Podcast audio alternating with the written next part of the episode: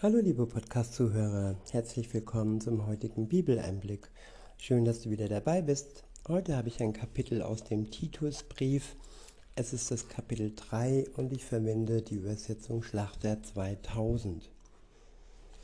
Ab Vers 1 heißt es, erinnere sie, dass sie sich den Regierenden und Obrigkeiten unterordnen und gehorsam sind, zu jedem guten Werk bereit ja, diese Unterordnung, dazu möchte ich noch sagen, die Regierung an sich ist ja auch Gott unterstellt. Sie ist im Auftrag Gottes ja eingesetzt worden.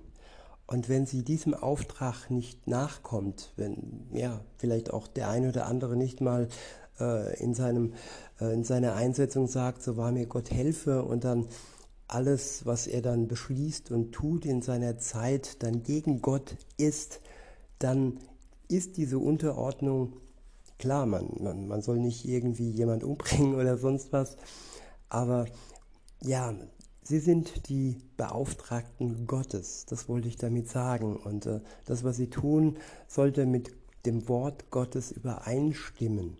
Und wenn das so ist, dann, ja, dann sollen wir uns ja gut unterordnen und gerne unterordnen und alles, was beschlossen wird und äh, an Gesetzen durchgesetzt wird, ja, im Auftrag Gottes ansehen. Der nächste, weiter heißt es dann,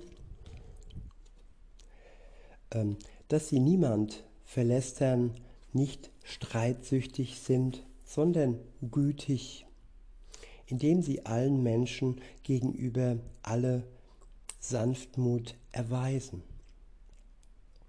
Ich wiederhole, dass sie niemand verlästern, nicht streitsüchtig sind, sondern gütig, indem sie allen Menschen gegenüber alle Sanftmut erweisen. Ja, das ist das Bild Gottes. Wir werden verwandelt als Christen nach seinem Bild. Jesus Christus war sanftmütig und er hat nicht gestritten. Diese ewige, ewigen Streitereien in Beziehungen, ja, das ist nicht im Sinne Gottes. Man muss wirklich, man kann seine, ja, seine Seite darstellen, aber sich nicht immer wieder und wieder in Streit hineinziehen lassen. Das ist wichtig. Und gütig sein mit dem anderen ihn nicht vorschnell verurteilen und nicht äh, hinterrücks über ihn lästern. Und ja, das ist der Wille Gottes für uns.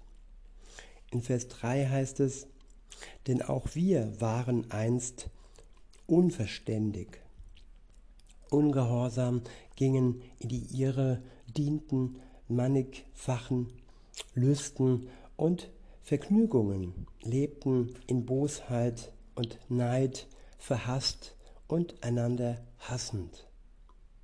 Ja, wir sollen immer auch gewiss sein, woher wir kommen. Ja, auch wenn wir jetzt ganz früh schon äh, zu Jesus gefunden haben. Also, aber es kommt ja kein Mensch aus dem Mutterleib heraus und ist sofort Christ. Christsein heißt sich entscheiden. Und es gibt immer eine Zeit vor der Entscheidung, die wir nicht außer Acht lassen sollten. Also wir, wir standen immer mal so da, wie die Menschen, die mit Gott noch nicht unterwegs sind. Insofern sollten wir nicht überheblich sein, sondern hoffen, beten, dass die Menschen ja, den Weg Gottes finden. In Vers 4 heißt es, als aber die Freundlichkeit und Menschenliebe Gottes unseres Retters erschien, da hat er uns nicht um der Werke der Gerechtigkeit willen, die wir getan hätten, sondern aufgrund seiner Barmherzigkeit errettet, durch das Bad der Wiedergeburt und durch die Erneuerung des Heiligen Geistes, den er reichlich über uns ausgegossen hat durch Jesus Christus, unseren Retter. Ich wiederhole, Vers 4, als aber die Freundlichkeit und Menschenliebe Gottes, unseres Retters, erschien, da hat er uns nicht um die Werke der Gerechtigkeit willen, die wir getan hätten, sondern aufgrund seiner Barmherzigkeit errettet. Ja, als Gott den Menschen, die nicht mit ihm unterwegs waren, erschienen ist, dann ist es so, ja, dass wir erkennen, dass wir durch seine Gnade gerettet werden und nicht durch unsere selbstgerechten Werke, die nur von uns selbst heraus entstanden sind und nicht, weil Gott uns gerecht gemacht hat.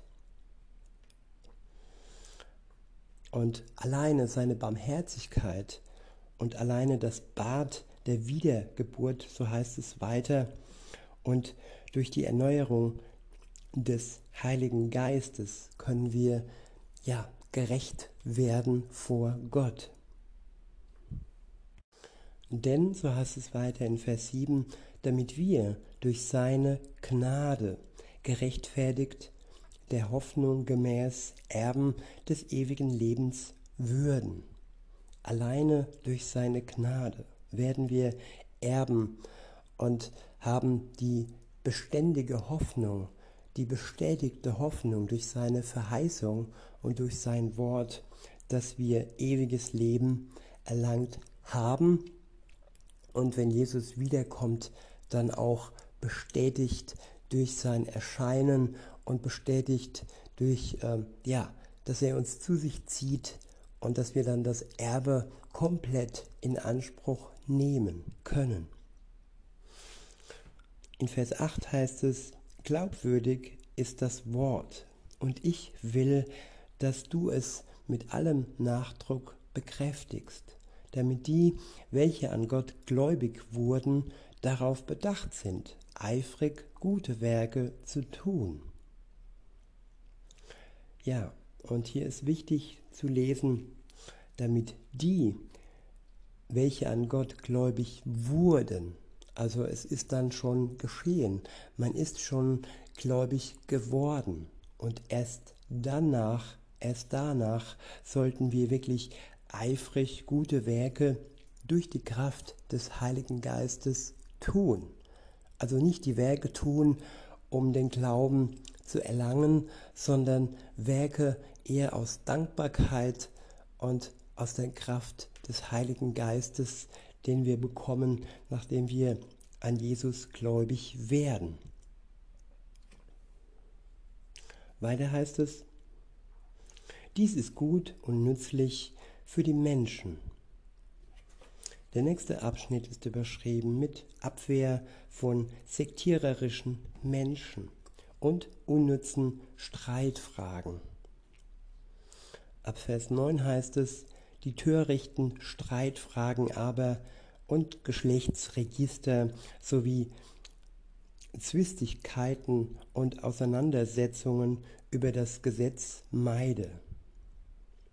Ja, das habe ich auch schon erlebt, dass sich Menschen über Geschlechtsregister ja, unterhalten haben, wer von wem abstammt und ja, so eine Wertigkeit darin gesehen haben und dass alles andere fast zweitrangig wurde. Und Streitereien über das Wort Gottes, ja, das ist fast Blasphemie. Wir sollten nicht über sein Wort streiten. Wir sollten uns erfreuen über sein Wort und über alles, das uns sein Geist schon offenlegt. Und die Dinge, die noch nicht uns offengelegt sind, weil es eben noch nicht an der Zeit ist, dass wir es erkennen, das sollte jetzt kein Grund sein, dass wir darüber streiten. In Vers 10 heißt es, einen sektiererischen Menschen weise nach ein- und zweimaliger Zurechtweisung ab. Da du weißt, dass ein solcher verkehrt ist und sündigt und sich selbst verurteilt hat.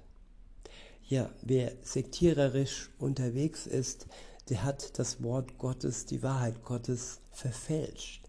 Der hat ihm etwas hinzugefügt oder er hat es so verbogen, wie er es für seine Machtansprüche äh, Ansprüche braucht, um Geld von den Leuten auszupressen oder um sie auf seine Seite zu ziehen. Jesus ist ihm nicht so wichtig. Er benutzt ihn nur und ja, durch seine, äh, ja, er wird missbraucht. Das Wort Gottes wird missbraucht und das ist wahrer Sektierer, wahres Sektierertum. Und vor solchen Sekten sollten wir uns wirklich ähm, trennen oder von ihnen Abstand halten. Denn das Wort Gottes ist, ja, man sollte es nicht verfälschen, man sollte es nicht äh, mit, mit Gift äh, durchmengen und es dann insofern dann schädlich machen und äh, ja, der Wirkung entziehen. Das Wort Gottes kann nur dann seine Wirkung entfalten, wenn wir es rein ähm, zu uns aufnehmen und nicht falsche Gedanken und äh, wirre Gedanken äh, zulassen, die mit dem Wort Gottes selbst nichts zu tun haben. Der nächste Abschnitt ist überschrieben mit letzte Empfehlungen und Grüße. Ab Vers 12 heißt es, wenn ich Artemas zu dir sende, zu dir senden werde, oder Tychicus, so beeile dich, zu mir nach Nikopolis zu kommen, denn ich habe beschlossen, dort zu überwintern. Zenas, den Schriftgelehrten und Apollos schicke eilends voraus und lass es ihnen an nichts fehlen. Die unseren sollen aber auch lernen, zur Behebung der dringenden Nöte eifrig gute Werke zu tun, damit sie nicht unfruchtbar sind. Ja, man kann Dinge tun, die keine Frucht bringen, es ist wichtig, dass wir Werke tun, die fruchtbar sind für andere, die ja, so wie Dünger sind, die Menschen zum Wachsen bringen und Menschen zum Glauben bringen und nicht nur ja, der Schau dienen, aber keine Frucht bringen. Der letzte Vers lautet, es grüßen dich alle, die bei mir sind Grüße diejenigen, die uns lieben im Glauben. Die Gnade sei mit euch allen. Amen. In diesem Sinne wünsche ich euch noch einen schönen Tag und sage bis denne.